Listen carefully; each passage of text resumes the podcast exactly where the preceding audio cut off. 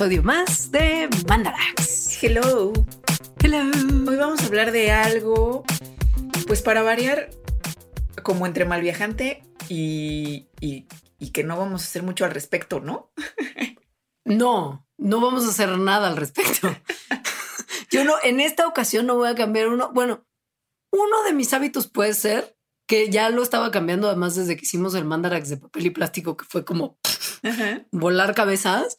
Pero fuera de eso, la verdad es que yo puedo tener muchas contribuciones al ambiente, todas las que pueda. Mi coche es híbrido, lo uso súper poco.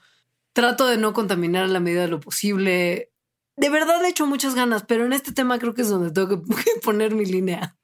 O sea, no me toquen mi alcoholito. I don't care. I don't care, I'm not gonna do anything about it.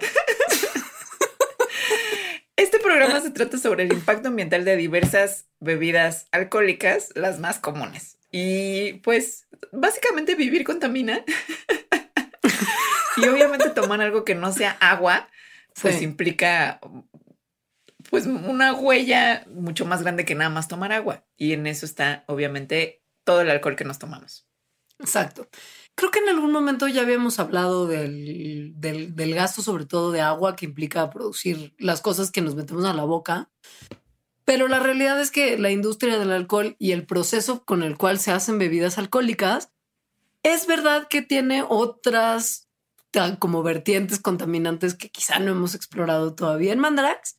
Y consideramos que, como en todos los casos, usted al final del día va a tomar la decisión que quiera. De Yo emborracharse. cuando, exacto, yo cuando leí todo, o sea, cuando me, me eduqué un poquito sobre el tema de los animales, ahí sí tomé una decisión importante, porque para mí comer carne no es tan fundamental en mi día a día como de repente sí tomarme una cervecita, la verdad. Soy más borracha Sí. que carnívora, puede ser. La verdad, eh, también estuvimos buscando mucha información sobre cuál es de los diferentes tipos de bebidas, o sea, cerveza, eh, alcoholes fuertes, vino, etcétera, cuál sería como la mejor opción en términos de ambiente. Y está muy, muy difícil esa respuesta porque, porque depende de un montón de factores. Entonces, no la tenemos. Spoiler, no la vamos a decir. Nada, vamos, vamos a decir cómo cada una de diferentes bebidas alcohólicas eh, impacta y por qué impacta en el medio ambiente.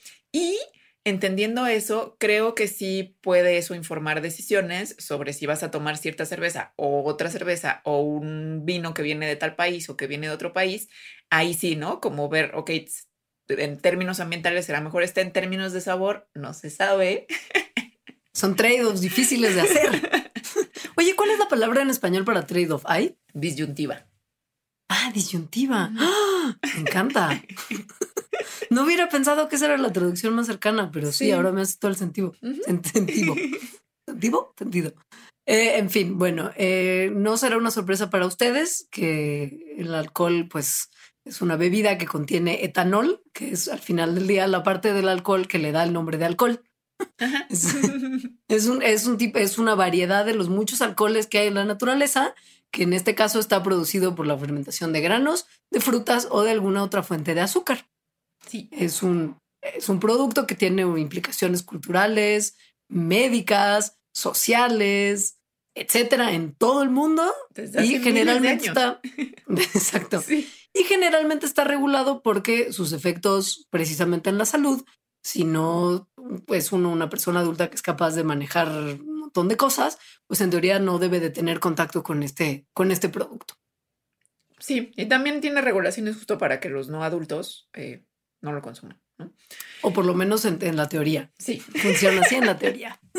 pero bueno, el alcohol, como les estamos diciendo, las bebidas alcohólicas, pues, eh, pues pues, tienen impactos en el medio ambiente, ¿no? En el planeta. Y estos impactos eh, dependen sobre, ¿no? Como de todo el proceso de que un producto alcohólico comience a producirse hasta que llega a tu boca y te deshaces de, de, de lo que sea con lo que te lo tomaste, ¿no? De la botella, de la lata, etcétera. Entonces hay muchísimo, ¿no? Imagínense todo ese caminito, pues es muy largo. Pero bueno, para considerar como estos impactos ambientales, eh, en términos generales están los que se relacionan con el cultivo de sus ingredientes principales, o sea, la cebada para la cerveza, las uvas para el vino, el azúcar para el ron, son, si alguien toma sidra, que supongo que es poca gente, pero bueno, las manzanas para la sidra, sidra, el agave para el tequila y el mezcal y así. La agricultura, como ya lo sabemos, porque eso sí creo que hemos platicado en varios capítulos, pero sobre todo en la agricultura del mal, implican mucho consumo de recursos, mucha utilización de cosas que no son buenas para el ambiente, un gasto de agua importantísimo, desechos agrícolas importantes también, y por supuesto hay un impacto potencial a la biodiversidad en términos de deforestación, porque Sabemos que el terreno agrícola que tenemos en el mundo no es el necesario para sostener toda la cantidad de agricultura que se realiza. Entonces, eventualmente vamos deforestando áreas selváticas y boscosas del planeta para crear nueva tierra agrícola. Y bueno, por supuesto, hay que tomar en cuenta también el proceso posterior cuando ya el cultivo creció, que es cosecharlo, procesarlo y eventualmente transportar nada más la materia prima al lugar donde se va a utilizar. O sea, no es que la fábrica de cervecería modelo esté ahí en los campos de cebada donde se produce la cerveza. Tiene que viajar de alguna manera el grano a la fábrica donde se le va a procesar. Entonces, son muchos puntos y todos ellos implican un montón de factores que son preocupantes en términos ambientales. Y que no terminan ahí, ¿no? O sea, no terminan con el procesamiento o manufactura. Eh, ni, ni, la transportación ya del producto, sino también si lo guardas frío, ¿no? De, de qué pasar con los residuos, cosas así. Exacto. Y, por supuesto que al final del día también hay un costo extra que implica la deforestación, que no solamente que pues ya no tenemos esos arbolitos fuente de oxígeno, etcétera, sino que también hay una pérdida de biodiversidad bien importante que se asocia con la deforestación, porque al final del día esos arbolitos y plantas que estás quitando son casita de un montón de otras especies que necesitan ese lugar para vivir y que cumplen funciones ecológicas súper importantes, que eventualmente si nosotros deforestamos para plantar cebada, pues ya no van a tener un hogar ahí, ya no van a poder cumplir esas funciones. Entonces hay que tomar en cuenta eso como un impacto secundario y ya como un terciario también hay que tomar en cuenta que los lugares que se deforestan para agricultura, por ejemplo, son reservorios muy importantes de carbono y que en el momento en el que esos reservorios ya no están, pues esos árboles que estarían ayudándonos a fijar dióxido de carbono y que no estemos tan en problemas en términos de cambio climático, pues ya no estén entonces hay como, muchas escalas también de, este, de, este, de estos problemas que no solamente son escalas en el proceso, sino lo que implica en muchos niveles cada uno de los puntos del proceso. Sí. Y de hecho, eh, para algunas bebidas y dependiendo de cuáles, ¿no? Eh, no, nada más del producto en sí, sino de, la marca, por ejemplo, eh, la producción y, o sea, la producción de los paquetes, de, ¿no? De, la, de cómo lo empacan y de qué pasa cuando se desechan esos empaques además del transporte y la logística justo de las cosas ya empaquetadas y cómo se guardan, o sea, si se guardan en un, ¿no? En una bodega o si están refrigerados, etcétera, eh, muchas veces son la mayor proporción de los impactos ambientales de una bebida alcohólica. Por ejemplo. 40%. Sí, sí. exacto. O sea, 40% eh, nada más es el paquete, o sea, el empaquetado y todo este proceso de empaquetado de, eh, de, las, de las, cervezas Carlsberg. Em, esto porque, ¿no? Son, lo, que están tomando en cuenta son las emisiones totales de gases de efecto invernadero, em, que al parecer, nada más de su empaque y de cómo lo hacen, son el doble de lo que se le está atribuyendo a la agricultura. Eh, son más que la distribución y las emisiones que causan las, las cerveceras en sí, ¿no? O sea, con la fábrica de cerveza. Es más que la refrigeración y es más que el procesamiento de la malta y todos los granos. O sea, nada más por la manera en que se está empaquetando y desechando ese empaque. Ahora, la cerveza en particular es probablemente una de las bebidas que más empaquetado, empaquetado necesita y por eso su porcentaje es tan alto. Pero si tomáramos, si las, si pusiéramos todas las bebidas del mundo en el mismo empaque y no les pusiéramos que el anillito de plástico y que la cajita de cartón encima y que lo que sea que tomó todo ese extra, lo que se toma en cuenta en términos de qué contamina más en el proceso de manufactura nos da como resultado que las bebidas espirituosas y en general las que contienen más alcohol, que generalmente son los destilados como whisky, vodka, etcétera, requieren más insumos y tienen una huella de carbono más alta que las bebidas con un nivel de alcohol más bajo. En teoría, por lo mismo, la cerveza tendría una huella de carbono menor que el vino y el vino menor que los destilados. Sin embargo, pues la cerveza tiene todavía los factores del empaque y además que como requiere mucho, como mucha energía y mucho calor para ser producida, al igual que los destilados, también ahí como que se empata un poquito con el vino por lo pronto en términos de contenido de alcohol diagonal, emisiones de carbono. Y además que se toma mucho más cerveza que vino y, ¿no? y mucho más vino que eh, bebidas espirituosas, o sea, que destilados. Entonces, a pesar de que un litro de cerveza tiene menos huella de carbono que un litro de vino y que un litro de vino tiene menos huella de carbono que, que un destilado, el volumen que se consume de cerveza hace que el impacto total de la cerveza sea mucho más alto que los otros dos juntos. Claro, la cerveza que nos tomamos globalmente es el 80.5% del alcohol que consumimos a nivel global. Sin embargo, como que si lo pones proporcionalmente, es menor en términos de porcentaje consumido, porcentaje de emisiones, porque solo emite el 62% de todas las emisiones de dióxido de carbono y demás gases de efecto invernadero de todas las bebidas alcohólicas, que sí es un montón porque es más del 50% que quiere decir que es el, el, alcohol que más contamina, ¿no? Pero proporcionalmente, por ejemplo, el consumo de vino es solamente el 16% a nivel global, pero sus emisiones son el 27% de las emisiones totales del alcohol. Y en los chupes fuertes, el total que se consume es 3.5%, que es bajo, y sus emisiones son 6.7%. O sea, si empezáramos a beber, por ejemplo, más vino que chela, quizá, quizá el problema sería mucho mayor. Claro. Pero pues por lo pronto estamos así. o sea, no hay mejores ni peores. O sea, la gente se va a tomar lo que se le... No es como de, no, ya no tomemos cerveza o no, ya no tomemos vino. No, no. O sea, no pasa nada, estamos contaminando un montón igual y seguiremos. Y esto también depende mucho, acuérdense, y lo vamos a hablar más tarde, de otros muchos factores, por ejemplo, y sobre todo yo creo eh, la transportación, es decir, de dónde viene lo que sea que te estás tomando, sea una cerveza, sea un vino, sea un whisky. Entonces, si te tomas una cerveza que fue hecha en el DF, ¿no? Y estás en el DF, entonces el transporte pues es mínimo, ¿no? De que se hizo a que llegó a tu mano. En cambio, si te tomas una cerveza que vino eh, de España, ¿no? Y que compras en el súper, pues el transporte, ya nada más que se haya transportado desde España hasta acá, son un montón de emisiones más. O sea, no tiene, no, no tiene el mismo peso. Exacto. Eso creo que sí lo pueden empezar a tomar en cuenta. Además, consideremos que México, en términos. Tip número uno: consideren de dónde vienen sus bebidas. En términos cerveceros, creo que México, y en términos de vino, que ahora ya hay vino mexicano extraordinario, la verdad es que estamos en un muy buen lugar del mundo para empezar a consumir local. Sí. O sea, estar en otros lugares debe ser mucho más complicado. Nosotros somos unos afortunados en ese sentido. Entonces vamos a dejarlo ahí.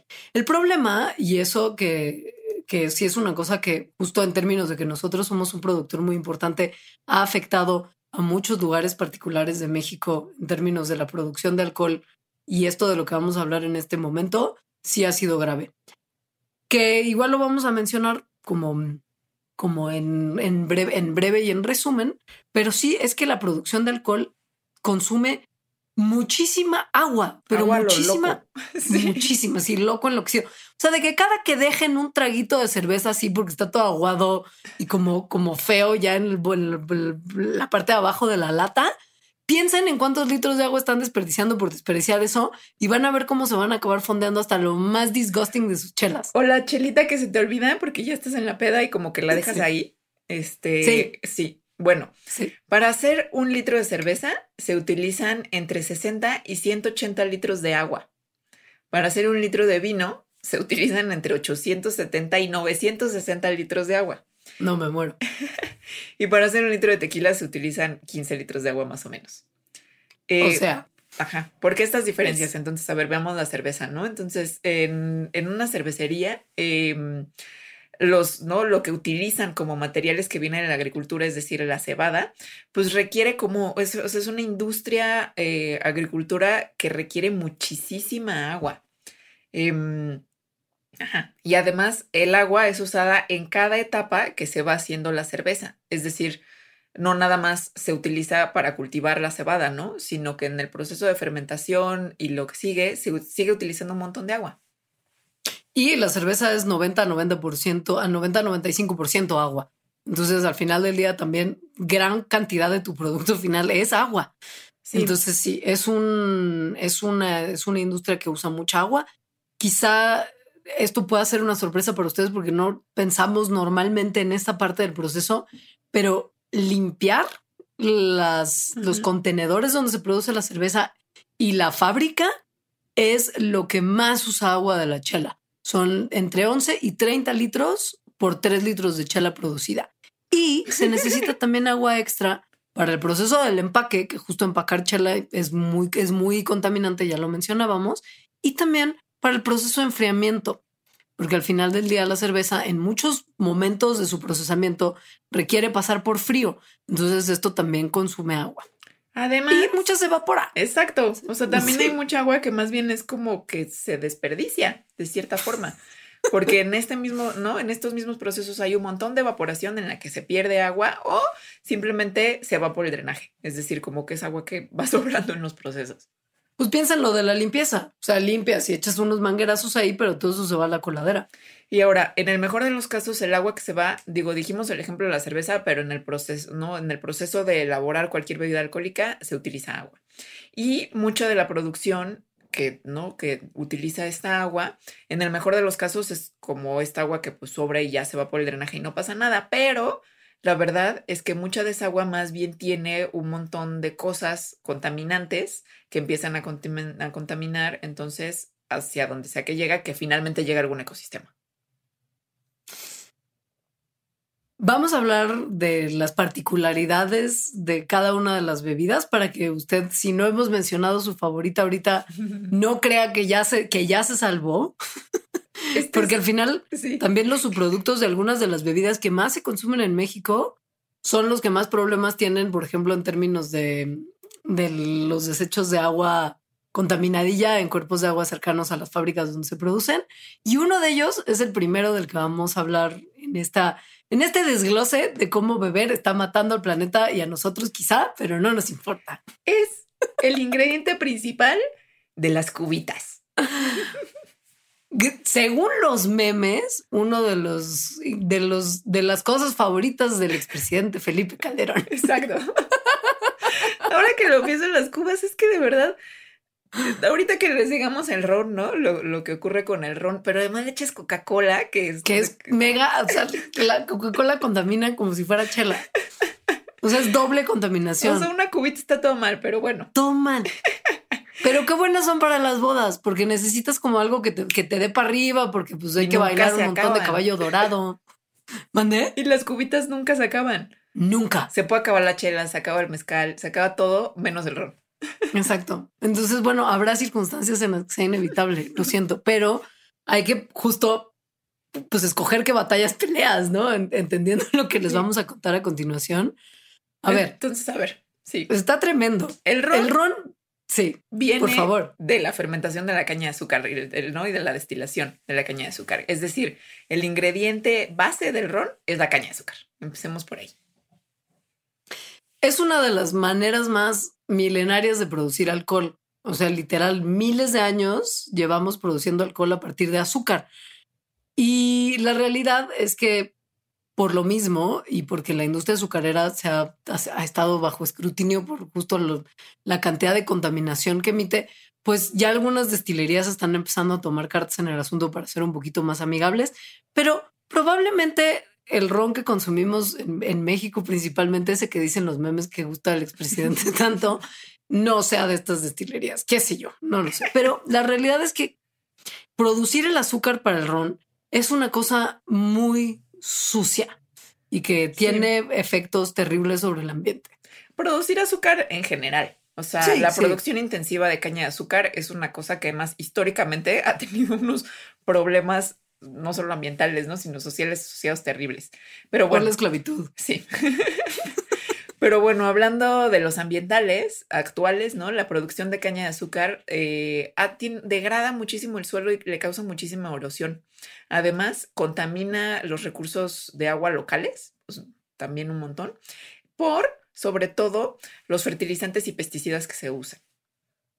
Además, Y hay también, sí. Sí, no sé si sepan, si viven en Cuautla, tal vez sí lo sepan porque ahí hay caña de azúcar. Em, es muy común quemar los campos de caña de azúcar porque es una práctica que se hace antes de la cosecha.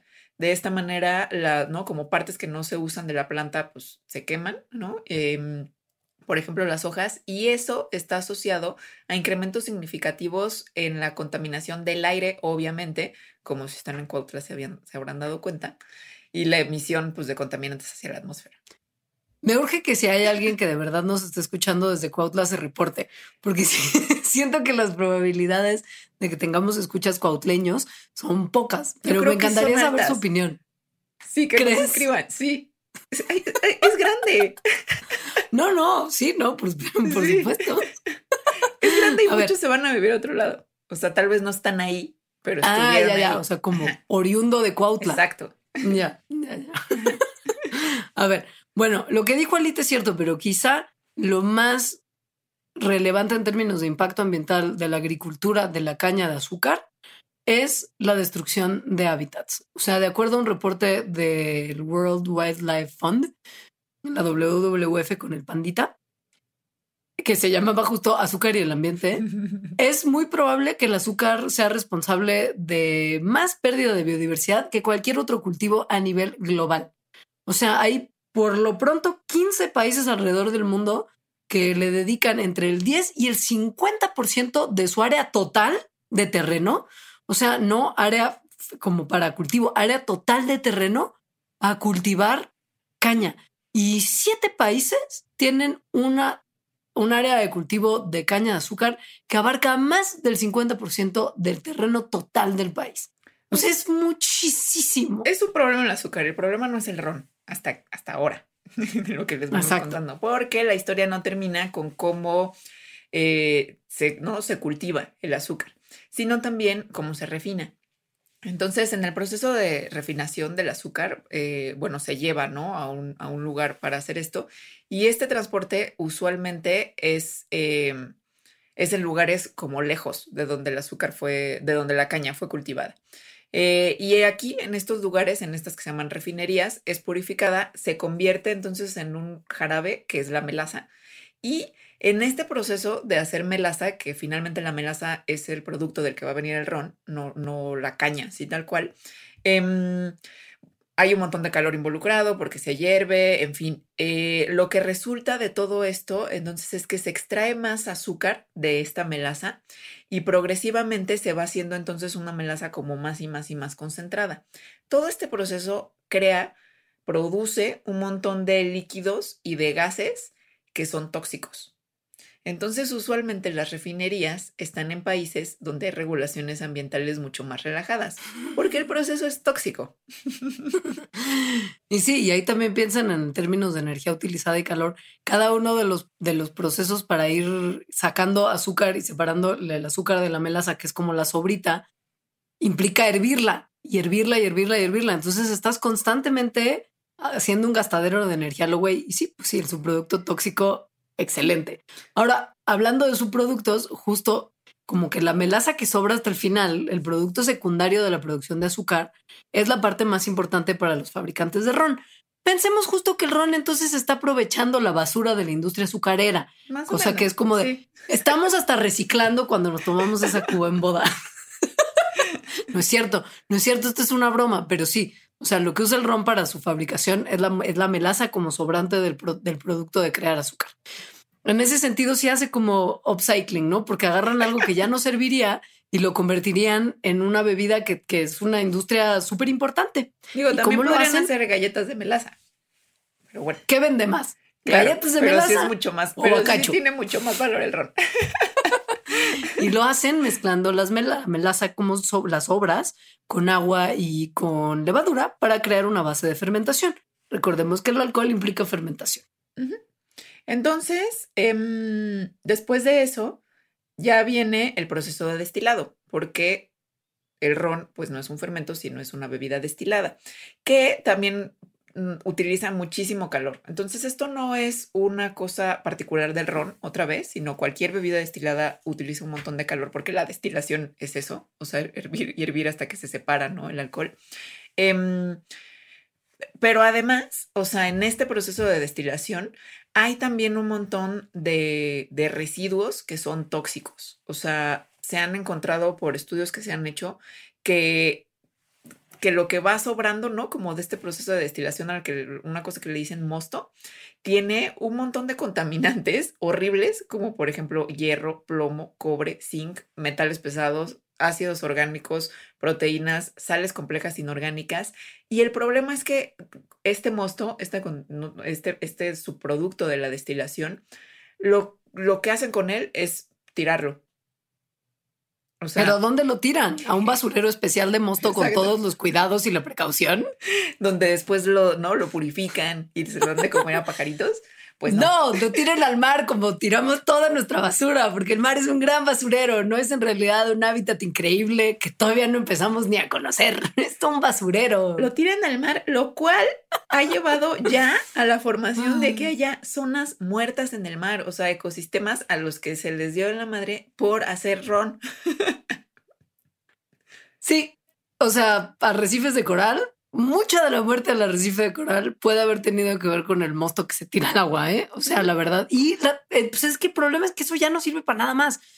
Ya no hay manera de darle como otra salida. Es, solamente basura. Y pues la realidad es que, pues sí, es basura bien tóxica que justo esa es la ventaja de, que, de tener países donde las regulaciones son un poquito más laxas. Porque, por ejemplo, en Estados Unidos no puedes ir a tirar el mosto al mar. Pero pues en el caso de las destilerías estadounidenses, vas a tirarlo en campos, ¿no? Porque igual si no lo puedes tirar al mar, nadie te dice que no lo tires en un campo abierto, que se va a filtrar quizá y contaminar los mantos subterráneos de agua. Puede ser, pero pues a ti ya no te importa porque tú estás cumpliendo con todas las regulaciones. Como el meme, así que levantan los bracitos y pues yo qué. No, es un problema. Entonces, bueno, ya, o sea, sumando como todos los impactos que ocurren durante la producción de ron, pues entonces, ¿no? Durante todo su ciclo de vida, pues evidentemente sí tiene un costo alto para el ambiente. Ahora, afortunadamente para, para el ambiente, yo que tengo un consumo de alcohol significativo, prácticamente no tomo ron, lo guardo para ocasiones especiales, pero como me gusta tomarme un vinito cuando voy a comer bien, así cuando tengo una comida rica, como que voy a un restaurante, por ejemplo, y voy a comer algo más o menos fifí, entonces una botellita de vino, ¿no? Es Porque muy rico el vino. Pues, es muy rico, combina muy bien con la gastronomía.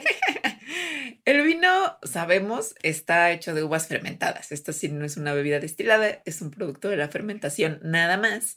Eh, las levaduras consumen el azúcar que tienen las uvas y es durante esa fermentación, entonces se convierte en etanol, en dióxido de carbono y en calor hablando de su impacto ambiental, pues hay un montón de factores que contribuyen a el impacto de una botella.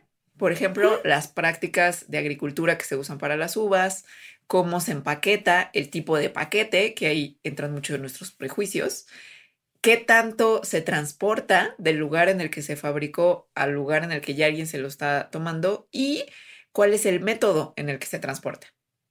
Acompáñenme a ver esta triste historia, que empieza muy bien, porque al principio, como con toda la agricultura antes de la revolución industrial, la producción de vino estaba dominada por pequeños granjeros que tenían su parcelita y la cuidaban y la cuidaban muy bien, generaciones y generaciones. Y pues no usaban muchos agroquímicos porque no se acostumbraba. La fertilizaban probablemente con popó de sus animales de granja que tenían seguramente unos animalillos por ahí. Y ¡pum! Después llega la Segunda Guerra Mundial, eh, todo el mundo cambia y después de la Segunda Guerra Mundial, muchas cosas, sobre todo en términos de la práctica agrícola, cambian también. Empieza a haber un montón de agroquímicos, hay herramientas mecanizadas, nuevas tecnologías que se empiezan a usar por todos lados. Y esto, por supuesto, aumenta la eficiencia, aumenta los rendimientos, hace que se disminuyan las pérdidas y, por supuesto, también la cantidad de dinero que tienes que meterle para cultivar. Todo parece ser óptimo en este mundo en el que ya se puede producir más vino de una manera menos artesanal. ¿No? pues a ver, em, en Francia, ¿no? Ya que estamos hablando del lugar más famoso para el vino, los productores de vino eh, utilizan nada más el 3% de la tierra disponible para la agricultura en Francia. Y sin embargo, son responsables del 20% del uso de pesticidas. ¿What? es un montón de pesticida. Sobre todo es súper desproporcionado. Ahora, también el vino, como ya les dijimos hace rato, utiliza un montón de agua en su producción. La mayor parte de esta agua, ¿no? De la, de la producción de vino, se usa para regar las, las plantas, tal cual.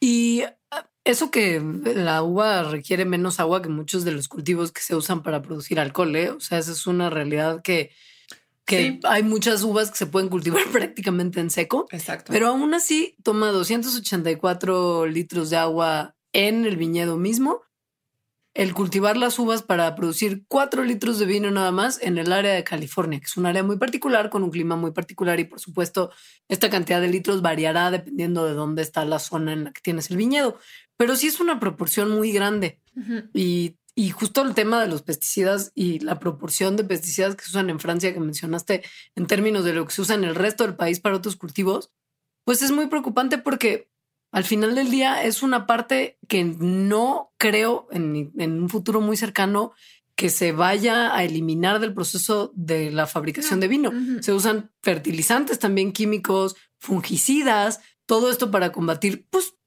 a la vida que, habita en, un, en una zona de cultivo, que se conocen como, como plagas, pero que en realidad pues, son otras, quizá otras plantas que están creciendo ahí también. Eso sí, como mohos y enfermedades fúngicas que pueden ser muy complicadas. Sí, obviamente el usar agroquímicos ayuda a aumentar la productividad y a disminuir las pérdidas que tendrían los cultivos por, por convivir con otros seres vivos como normalmente se convive en la naturaleza. Pero pues no se va a quitar. Y lo de usar fertilizante sintético, que es también súper contaminante para el agua de los mantos profundos, no se va a eliminar a favor de usar fertilizantes orgánicos, ¿no? Como, como estiércol. o sea, básicamente es el mismo problema con cualquier producto de la agricultura que tenemos actualmente. ¿no? Pero bueno, una vez que ya están las uvas y que ya recogieron las uvas, que las recogió una máquina, que las recogieron personas, eh, viene la parte de la fermentación. La fermentación en sí genera CO2 como un subproducto. Este, o sea, eso es así, ¿no? Como cuando tú respiras, pues, o sea, es la levadura come y saca CO2, es su, es su, producto normal. Sí. De hecho, gracias a eso es que tenemos vinos espumosos o no, o champán, cualquier vino con burbujitas. Esas burbujitas es el CO2 que intencionalmente se atrapa en la botella para que tengamos ese, ese, esa efervescencia. Salvo cuando no se atrapa el que es original de la fermentación, sino que lo inyectan después. Ah, porque existe también. sí, pero pues hay muchos alcoholes fifi que tienen CO2 inyectado. ¿eh? Ni creas que es nada más así como el, el corrientito ahí. No. Bueno, no importa, perdón. Entonces, bueno, em, las emisiones de CO2 que resultan de la fermentación son las más concentradas de todas las emisiones industriales de CO2. Y además hay emisiones indirectas, eh, ¿no? De este gas de efecto invernadero que están ligadas a algunas actividades, ¿no? Que, que, por ejemplo, son las demandas eléctricas, como por ejemplo calentar para la fermentación, la ventilación, aire acondicionado, que sí hay que prender la luz. y pues se usa también un montón de agua para limpiar, como en las cervecerías, o sea, en las, en las fábricas de cerveza hay que usar agua para limpiar los barriles, los tanques, los pisos. Sí. Se puede disminuir este gasto de agua si cambiamos, por ejemplo, como una Kercher así de alta presión, así, pues igual y sí, pero la realidad es que se va a seguir usando agua también para eso. Y al final, pues como que es la parte en este caso en particular en la que menos agua se utiliza, se utiliza más en la parte del cultivo. Pero, pero ajá, Didi que en términos de la huella de carbono total, la parte como del viñedo y la, y la, y la, la vinería, ajá, o sea, la parte donde se produce el vino, solamente implica una tercera parte de la huella de carbono total. o sea, ¿cómo? Muy impresionante. Hacer el vino solamente implica una tercera parte de la huella de carbono. ¿What? ¿Qué es lo demás? O sea, ¿en qué se va lo demás? En empaquetado, en distribución y en guardarlo. O sea, que si de verdad quisieran hacer como, ¿no? Vivir la vida mega sustentable y tomar mucho vino, tendrían que irse a vivir al Valle de Guadalupe y tomarse y tomarlo abrir, abrir la llave. Sí, sí. O sea, no que lo hayan puesto en una botella, sino abrir la llave. Puedes llevar tú tu garrafón. Te consigues uno de esos grandes de agua, como de galón, y ya vas al, viñedo y que te lo rellenen directo. Aquí viene la parte de de cómo se empaqueta el vino, que se empaqueta en, en general en botellas de vidrio que son muy pesadas. Em, y a pesar de que el vino es reciclable, que se puede reciclar de hecho muchas veces, pues el problema está en que sí se recicle, que también como hablamos en el Mandarax de papel o plástico, en México nada del, o sea, prácticamente nada del vidrio se recicla. Pero aunque sí se reciclara, el hecho de que sea pesado, entonces hace que la transportación sea más costosa en términos de, sea más costosa en general, ¿no? Pero particularmente en términos de las emisiones de gases de efecto invernadero que produce, porque estás transportando un peso en el producto tal cual, en el líquido de vino, y, un peso muy, adicional bastante grande en el paquete que lo contiene.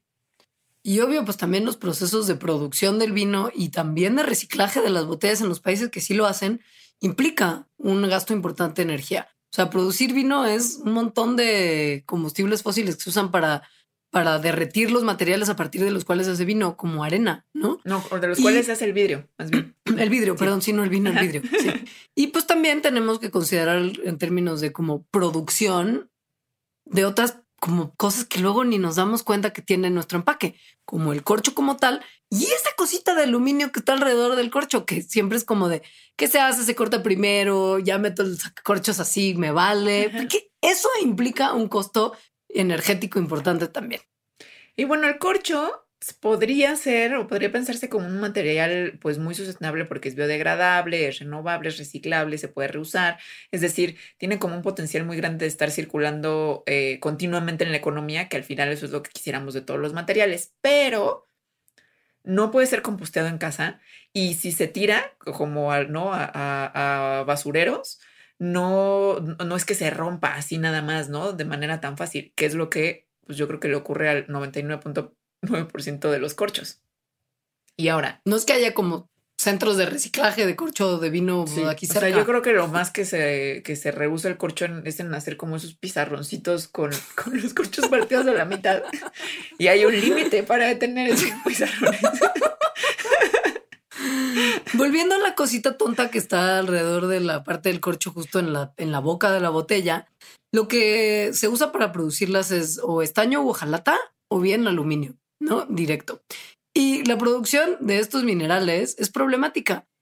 O sea, es intensiva en términos de gastos energéticos, la producción justo tiene un montón de conflictos sociales y de producción en los lugares de los que se obtiene.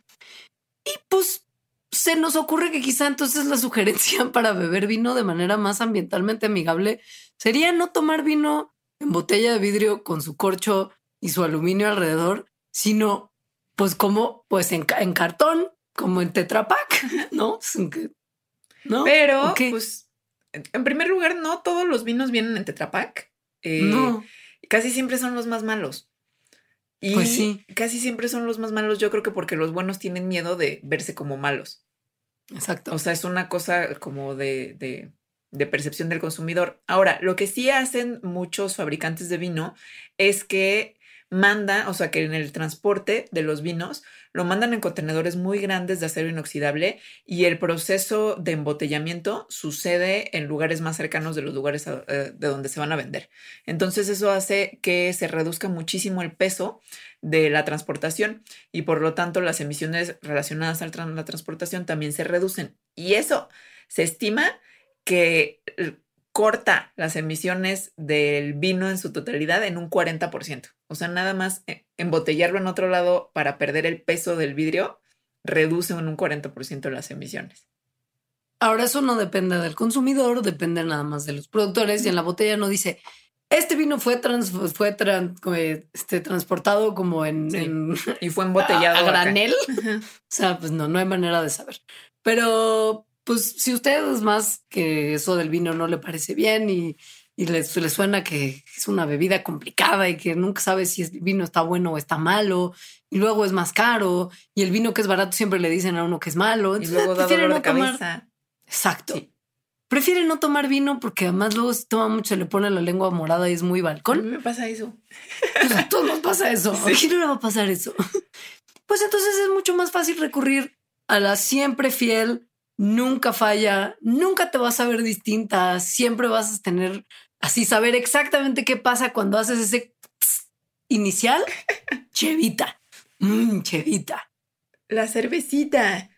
Que además Mm. hay un montón de cervecitas diferentes muy, muy deliciosas, ¿no? Para todos los gustos. Exacto. Entonces, bueno, la cerveza es eh, un fermento de granos, de cereales, comúnmente y sobre todo de cebada, a la que le llaman después de un procesamiento malta, pero también hay de trigo, también hay cervezas de maíz, hay incluso cervezas de arroz, pero bueno, mm, cebada, ¿no? En general. Y su impacto ambiental, pues como las otras bebidas, es medio complicado de evaluar porque depende, pues, de, de cómo se hace, de los ingredientes que se hacen, que pueden ser muy variados, y de cómo se empaca, que también puede ser muy variado.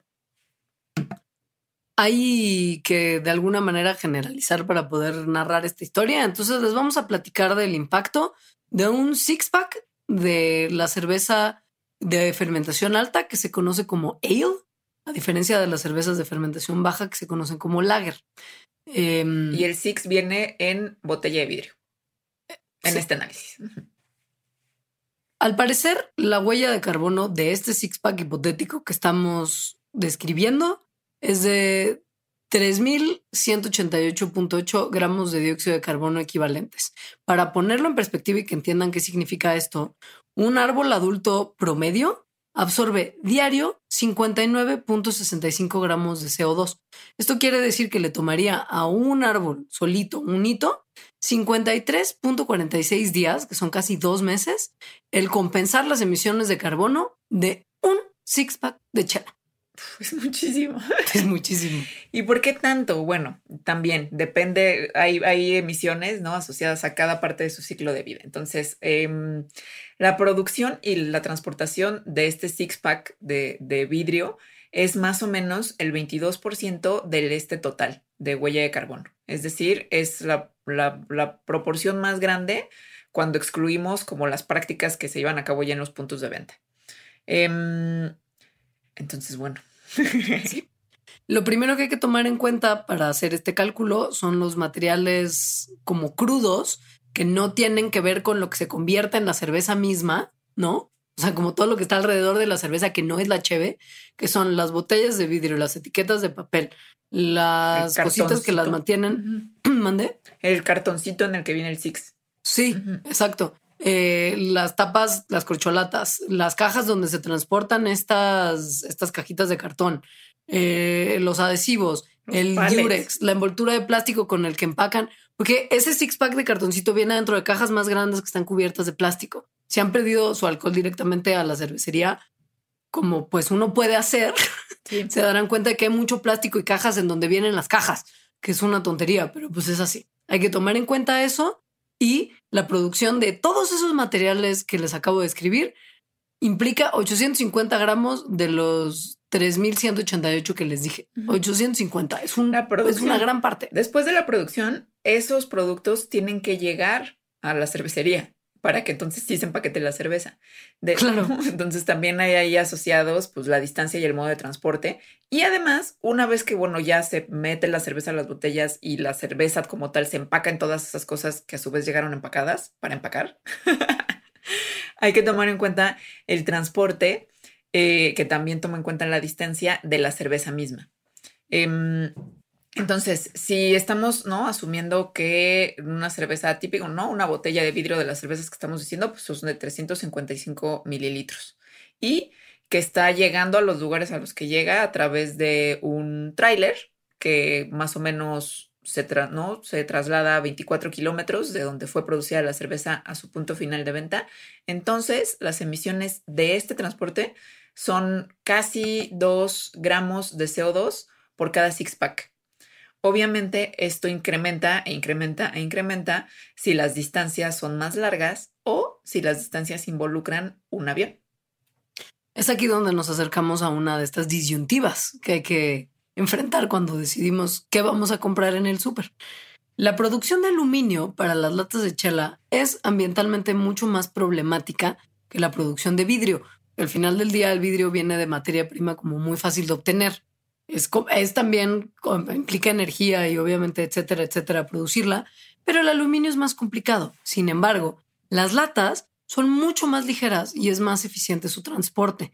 Entonces, esas son el tipo de cosas que hay que tomar en cuenta Y se recicla muchísimo más. O sea, justo como, como la producción de aluminio es, eh, es, es, más compleja, ¿no? Y involucra como muchos pasos. Em, es bien caro producir aluminio de cero. Es, eso hace que, la, que los incentivos para reciclarlo sean también súper altos. Entonces, en ese sentido, lata por sobrevidrio es, es óptima.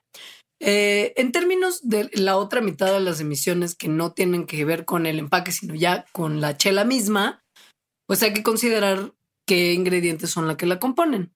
Son la malta, los... El lúpulo. El lúpulo, el agua y el dióxido de carbono que se le tiene que poner para que sea gaseosa y deliciosa. Y lo que hay que tomar en cuenta, aun cuando en el vino, por ejemplo, no era tan relevante el término del, de la materia prima y el agua que se pone en su producción, porque justo hablábamos de que no es lo más gastadero de agua ni problemático en la producción de vino. En Chela sí, sí se consumen más recursos y sí se emite más dióxido de carbono. O sea, los materiales que componen la chela, los consumibles de un six pack de cerveza, son 680 gramos de los 3200 que les narramos al principio. Y además, mm, hablando también de las emisiones, pues hacer la cerveza, o sea, sí, fermentar la cerveza y que es de tener un producto ya como cerveza, involucra un montón de, primero calentar, luego enfriar, mover un montón de líquido, limpiar, ta, ta, ta. Todos estos pasos requieren un montón de energía. Entonces, la mayor parte de las emisiones en una cervecería vienen del uso de electricidad. Es decir, em, bueno, y de otras fuentes de energía, como por ejemplo el gas natural, si es que se está usando. ¿no? Em, y el uso de energía depende pues de qué tan grande sea la cervecería en la que estás. Em, en una cervecería de un tamaño pues promedio, eh, las, el uso de energías eh, son, es más o menos 250 gramos de CO2 por cada paquetito de six, por cada six pack. En términos de, de cuánta energía se usa como no solamente en las emisiones, sino poniéndolo en términos ya de como de joules y watts. De kilowatts hora como los del recibo. Exacto. Topen. En la producción de un six packcito de chevita, si piensas en tu televisión acá, tamaño bueno, 40 pulgadas, de esas ahorradoras además, de las que tienen su sellito de Energy Star, chidas, con la que no te sientes tan mal por estar viendo Netflix todo el día. Tu six pack fue hecho con la suficiente energía para que tu tele esté contigo bingeando Netflix durante 20 horas seguidas en una cervecería promedio. Así es. Y finalmente hay otras emisiones que están asociadas a dónde se vende y cómo se consume. O sea, ya tal cual como a nosotros. Em, que bueno, obviamente involucra qué tanto se transportó la cerveza para llegar al punto de venta y luego qué, tanto te transportaste tú, ¿no? Em, pero además, la cerveza es muy raro comprar cerveza que no esté fría. Claro, ¿por qué harías eso? Sí, casi siempre que vas a comprar chela, pues la quieres para beber en ese momento, la quieres fría. Eh, y además, entre más fría, mejor. O sea, no, hasta están en los refries en la temperatura, ¿no? cuatro grados, mamita, cuatro grados.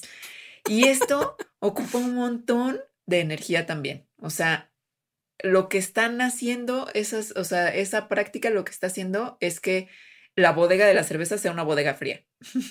Claro. Esto en, general eh, es como casi 900 gramos del CO2 del que les hablamos al principio de todo el proceso de la chela. Es un porcentaje súper alto y la verdad es que pues ni siquiera es el, principal de los problemas en términos de este gasto energético. Probablemente el daño ambiental más importante de la cerveza es la basura. O sea, sí la basura de chela. Piensen cuando tienen una fiesta en su casa. Piensen en las bolsas de basura al día siguiente. ¿Qué es lo que más ocupa espacio en su bolsa de basura o en su caja o en cómo tiren la basura ustedes en su casa? Son los envases de chela y la lata por lo menos se puede comprimir. Pero si es vidrio, vas a sacar cajas y cajas y bolsas y bolsas de botellas de vidrio que después se van al, basurero y en México no se reciclan para nada. Caguamas, amigues. caguamas. caguamas. es bien. Caguamas es bien. Que ahora, que ahora con, con pues con prácticas de, de, de mayor cuidado por el coronavirus, no sé qué les puedo augurar a las caguamas. Caguamas y vasitos. Es que pues sí, a ver también. Yo ya estoy tomando caguamas como adulto y ya no me la tomo compartiendo la de la botella grande. Ya presto vasos además de vidrio. Exacto. No vaso desechable. Caguama con vaso de vidrio para que te sepa bien la chela. Y, es así. Y si no, pues lata. Pero vidrio. Sí. Y pues cerveza, o sea, aquí viene como otro tip que creo que es el mismo tip para el del vino, pues entre más local mejor. O sea, entre menos se haya transportado, mejor.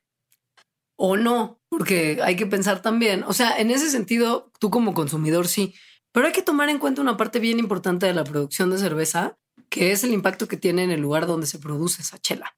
Y México es un excelente ejemplo de cómo el producir cerveza puede ser verdaderamente problemático. Y esto me molesta profundamente saberlo porque me hace sentir una culpa importantísima cada vez que me tomo una cerveza de mi cervecería favorita, que es mexicana y que la cerveza se produce aquí. Y es un maldito problema.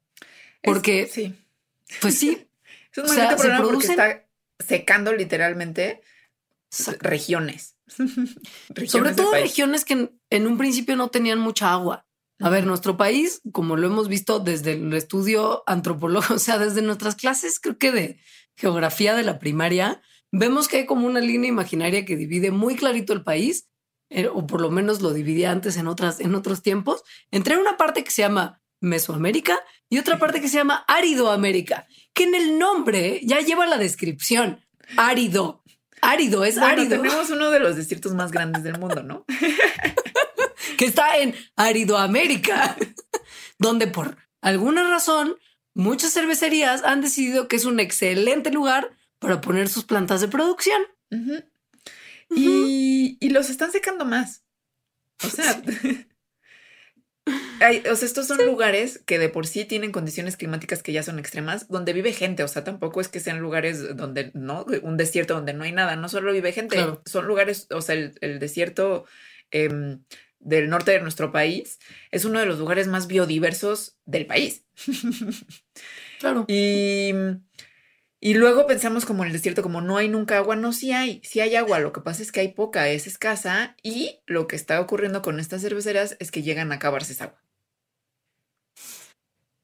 Hay un caso en particular que fue un escándalo hace relativamente poco tiempo, que tuvo que ver con un lugarcito muy pequeño en Coahuila que se llama la Municipalidad de Zaragoza. Y en particular, el ejido de la Maroma de Zaragoza fue muy protagónico en todo este drama mex. ¿Qué pasó? Que el alcalde de la Municipalidad de Zaragoza en algún momento tuvo que poner el grito en el cielo porque estaban sufriendo una escasez de agua tan tremenda que prácticamente no salía ni una gotita de agua cuando abrías la llave normal. Y esto tiene que ver con que los pozos profundos que le tendrían que dar el agua a la municipalidad de Zaragoza, no se le estaban dando a ellos, sino que le estaban dando el agua a una planta de la marca Constellation Brands, que es la firma gringa que distribuye y produce cervezas de grupo modelo para consumo estadounidense, y les dieron un permiso. Saludos, Humberto Moreira. Sí, saludos les dieron un permiso para usar prácticamente todo el agua que necesitaran de ese municipio a cambio de poner la planta ahí y ofrecer un montón de trabajo para la gente que ahí vive. Pero el agua que se utiliza es, o sea, diario millones de litros de agua. O sea, es toda, es toda el agua. Ajá. Entonces, bueno, hasta, hasta marzo de 2020, que es de cuando tenemos la información, nadie de la cervecería modelo ni de ninguna autoridad municipal o estatal se acercó al ejido de la Maroma para explicar qué efectos colaterales tendría que se extraiga pues millones de litros de agua diariamente. Y pues nada, en eso está. O sea, este, este, asunto no se ha terminado de resolver. Creo que en algún momento se planteó echar para atrás la, la, la, planta, pero no sé, no sé muy bien en qué ande. Y por lo mismo no quiero entrar en más detalles porque no quiero quedar mal con el público. Entonces pasemos a otra bebida que se produce en zonas de nuestra República Mexicana que tienen mejores condiciones climáticas, pero que si igual vas a ver a los campos, parece que es un desierto.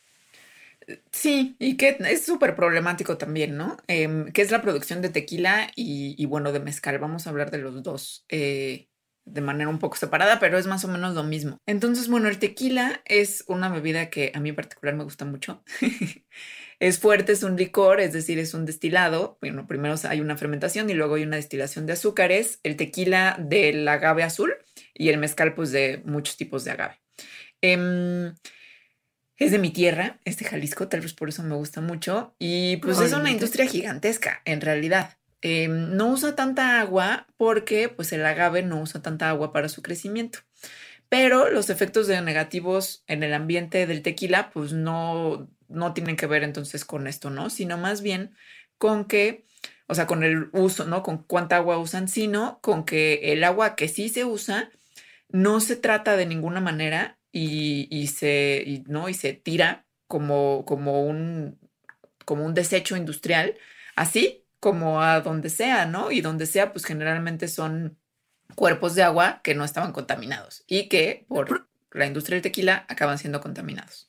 El problema principal del subproducto de la industria de tequila, que es una cosa que se llama vinaza, es que es súper ácida y además está como que tiene dentro un aceitito que hace que además la tierra sea como impermeable y cuando la tiran está caliente. O sea, le estás tirando al, o al agua o al, o al suelo cercano una cosa ácida que no se recomienda para nada para la agricultura y que tendría que haber sido neutralizada antes, caliente y aceitosa que hace que la tierra se vuelva tan dura que no sirve para seguir cultivando. y además, donde se empieza, exacto, y donde se empieza a romper la tierra por la erosión, la vinaza entra a las fuentes subterráneas de agua. O sea, ni siquiera tienen que llevarlo a cuerpos de agua lejanos. Ahí solito llega por la pura erosión que este producto, porque este producto tiene. O sea, la vinaza todo mal. Entonces, sí, hay algunas personas en la industria del tequila que han empezado a tomar algunas medidas muy lentamente hacia reconocer cómo tienen una responsabilidad con esta vinaza y la contaminación y los daños que produce. Y entonces han empezado como a neutralizar eh, la acidez, ¿no? De, del agua que, ¿no? que sale de esto, a enfriar un poquito la vinaza antes de tirarla y a producir composta ah, de la pulpa de agave, ¿no? Pero pues la verdad es que esto es poco. Y no pasa tampoco en el caso de la industria del mezcal, donde la vinaza es igual de problemática que la del tequila y que además producen los procesos de eh, fabricar mezcal gas metano y además, pues hay residuos, un montón de residuos como las pencas y así que, pues en la industria mezcalera que es un poco más humilde o por lo menos lo era hace un tiempo, nada más las dejan podrir en el campo después de rasurar las piñas. Sí. Entonces también estás generando un montón de basura ahí. Sí, como que de repente ahorita pensé, al menos en mi caso me pasa que si son residuos orgánicos es como, ay, no importa, pero en realidad sí importa. O sea, pues es que son un montón. No solo es que sean un montón, o sea, se tienen que tomar en cuenta su acidez, por ejemplo, o sea, el pH que tienen, si lo estás tirando al suelo, o sea, estás estás, contaminando, aunque sea con un residuo orgánico, o sea, estás cambiando la acidez. Pues sí, porque está procesado, no es que no es que tú te comiste una manzana y la tiras y ya. y pues el mezcal, aparte, perdón, ocupa un montón de agua para, para producir, menos que otras bebidas, pero sí estamos hablando de 20 litros de agua por cada litro de mezcal. Y además, 7 kilos de leña, porque se produce de una manera distinta al tequila y se usa leña, que implica, pues obviamente, deforestación para extraerla. Que eso es muy impresionante, ¿no? Cuando ves sí los campos, este, em, y, y pues sí, la deforestación asociada. Se necesitan más o menos 7 kilos de leña por cada litro de mezcal y en promedio por cada lote de mezcal se producen 300 litros como mínimo. Entonces calculan el número de kilos de leña para cada lote. Em, y de hecho ya hay varios municipios que están como controlando o de plano prohibiendo la extracción de leña. Pero creo que una de las cosas que a mí me parecen peores de, del mezcal em, y muy grave, ¿no? O sea, como que de repente haya crecido tanto la industria, tiene que ver con la diversidad tanto de los mezcales como de las e, especies asociadas a los mezcales, en particular de los murciélagos. Resulta que la fiebre que ha tenido tanto el consumo de tequila, porque esto empieza desde ahí, pero que obviamente el mezcal es el nuevo, el nuevo tequila en términos de bebidas mexicanas populares alrededor del mundo, han promovido que se siembren plantas en muchas áreas, pero no se siembran de la manera tradicional en la que se producía tequila y mezcal hace muchísimos años, sino que son técnicas cada vez más erosivas y en monocultivo que les permiten producir las cantidades necesarias de agaves para producir estas dos bebidas. Pero como el proceso además ya no solamente es en términos de, cantidad, sino también en tiempo más exigente para los agricultores, han tenido que desechar algunas maneras de cultivo que son más tardadas y las han sustituido por otras que son un poquito más veloces. Por ejemplo, si en vez de esperar a que a la planta se le polinice de manera natural y florezca y etcétera para tener nuevas plantitas, nada más les quitas una parte y plantas el clon al lado y el clon al lado y el clon al lado, pues tienes un campo mucho más velozmente producido y que te va a permitir solventar lo que te está pidiendo probablemente la gran compañía que te está comprando el mezcal para distribuirlo. Además, no, no, solo lo produces más rápido al, hacerlo así, sino que esto famoso de cortarle el quiote y entonces producir, la, ¿no? Utilizar la piña cortándole eso, lo que hace es que la piña se queda más dulce, o sea, los azúcares en la piña se concentran ahí y no se van a, a la inflorescencia, ¿no? Como este palo que le sale donde hay flores. También esa es una, también es una razón por las cuales se hace eso. Pero lo que eso está provocando es que no se produzcan, no se reproduzcan sexualmente los, los agaves. Entonces eso erosiona su diversidad genética, que eso fue un problemón en la industria del tequila en los noventas, donde se dieron cuenta que eran puros clones. Cada una de las plantas, de los millones de plantas de agave solo eran puros clones. Llegó una enfermedad de un hongo y casi arrasa con toda la industria. Eso está pasando también con el mezcal, pero además Em, los polinizadores del, mezcal son murciélagos, es decir, tienen una relación murciélagos y agaves desde hace millones de años, literalmente. Entonces, o sea, los murciélagos llegan y comen de las flores del mezcal, o sea, y así se llenan de polen y entonces van a otra planta y le ponen el polen y así se, ¿no? Em, digamos que facilitan la reproducción de las plantas. Pero entonces si ya no hay flores, pues tampoco hay murciélagos. La manera en la que se ha estado tratando de resolver es que hay científicos mexicanos que están convenciendo a algunos de los productores de tequila y de mezcal que dejen algunas de las plantas que sí les salga la flor. Igual y esas no van a destinar sus recursos completos a la producción de azúcar para, para la penca y van a destinar recursos en producir la inflorescencia, pero con que haya unos poquitos ya se permite que los murciélagos regresen y puedan tener ahí su lugarcito de vivir. Y ahora también otra cosa que está pasando de, de, no tener en cuenta como estas consecuencias sistémicas o ecosistémicas de de repente arrasar con una parte de un ecosistema natural para agarrar leña para hacer mezcal o para sembrar más agaves para hacer mezcal, es que las plantas con las que se, o sea, que se quitan para hacer eso, pues son bien importantes ecosistémicamente. Entonces, por ejemplo, se ha visto que muchas plantas maderables y otras plantas más pequeñas, como por ejemplo leguminosas, como tipo frijoles y cosas así, funcionan como, como una niñera, digamos, de otras especies como, como cactus columnares cuando están chiquitos. O sea, los cactus empiezan de tamaños de verdad muy, muy diminutos. Y en esos tamaños diminutos no aguantan tanto el sol. O sea, necesitan como estas plantas que les den sombra, ¿no? Y que les permiten entonces crecer en sus primeros años de vida y luego ya, ¿no? Ser el cactus así gigante. Entonces, extraer estas plantas que sirven como niñeras, o sea, como estas leguminosas chiquitas o plantas maderables, empieza a tener efectos en otras plantas, ¿no? Y, y pues, ¿no? Entonces, modificar todas las relaciones ecosistémicas y ecológicas que hay ahí. Para que lo tengan en mente cada vez que se tomen un mezcalito o un tequilita, están todas estas cosas a tomar en cuenta que afortunadamente sí hay grandes científicos mexicanos tratando de encontrar soluciones para que sea un poquito más amigable. Hay de hecho una, un como sello este, de, de, mm, de estos mezcales que, que, están dejando que algunas de sus plantas, un porcentaje de sus plantas produzcan flor. Eh, que no me acuerdo ahorita cómo, cómo se llama. Ah, Bat Friendly. Entonces mm. podrían buscar ese sello. A mí también lo que me da mucho coraje es que hay un montón de mezcales industriales que se hacen pasar por, por artesanales. Este, entonces lean bien la etiqueta. O sea, porque de repente hay un mezcal que tiene un nombre y que tiene su etiquetita, ¿no? Como este, utilizando eh, dibujitos medio folclóricos y tal, y le pertenece a Bacardi. Claro. Pues bueno, para que lo tomen en cuenta y también tomen en cuenta todo lo anterior, porque sabemos que ustedes no solamente toman su tequilita mezcalito, sino que les gusta de repente también beber un poquito. Este programa nada más sirvió para que ustedes sepan un poco lo que implica que ustedes estén tomando esa copa de vino, esa chela, esa cubita, ese tequilita, ese mezcalito y que igual y no lo dejen de hacer, pero que por lo menos lo aprecien más y que no anden dejando su trago abandonado en las fiestas, que es un desperdicio súper menso de cosas que ocuparon muchísimos recursos para producir y que contaminaron un montón en su producción. Así es. Sí, creo que al final, ¿no? Como el mal viaje es como, oh, no, ya nunca podremos tomar y pues no, ese no es el propósito, sino que cuando tomen, sepan, ¿no? Lo que pasó para que hagan eso y entonces pues lo honren y tal vez si toman mucho vino francés porque les encanta, pues está bien, pero entonces hagan otra cosa como para más o menos equilibrar esa, esa huella que están teniendo. Exacto. Con eso terminamos y gracias a todas las personas que nos escucharon.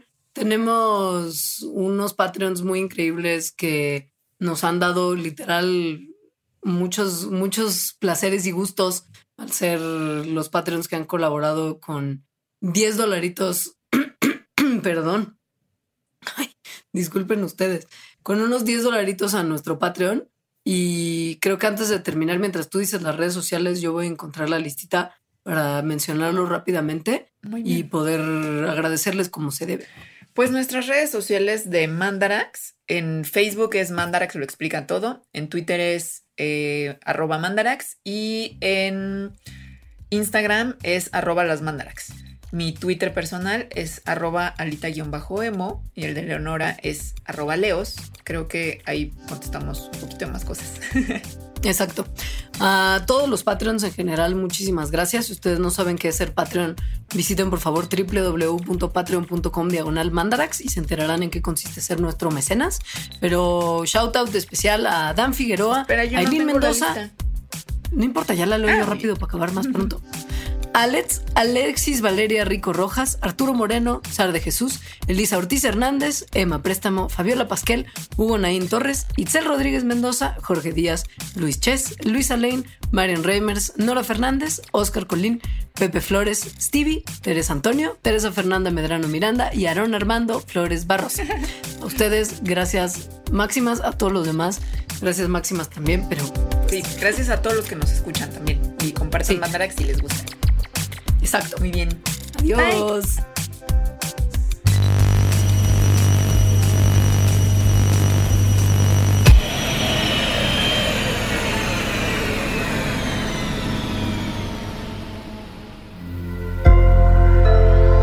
Sonoro. Top Expansión Tecnología. Gadgets lanzamientos, reportajes y el negocio de las tecnológicas. En 10 años, el metaverso aportará 5% al PIB de Latinoamérica. Internet ha representado muchos cambios para el mundo y la religión no se ha escapado de ello. Los mexicanos cada vez tenemos casas más tecnológicas. Todo en menos de 5 minutos. Top Expansión Tecnología. Xbox tiene una nueva multa. Adam Mosseri, director de Instagram. Top Expansión Tecnología. De lunes a viernes, a partir de las 6 de la mañana. Hey guys, it is Ryan. I'm not sure if you know this about me, but I'm a bit of a fun fanatic when I can. I like to work, but I like fun too. It's a thing. And now the truth is out there. I can tell you about my favorite place to have fun. Chumba Casino. They have hundreds of social casino style games to choose from with new games released each week. You can play for free anytime, anywhere and each day brings a new chance to collect daily bonuses. So join me in the fun. Sign up now at ChumbaCasino.com. No purchase necessary. VGW. Void prohibited by law. See terms and conditions. 18 plus.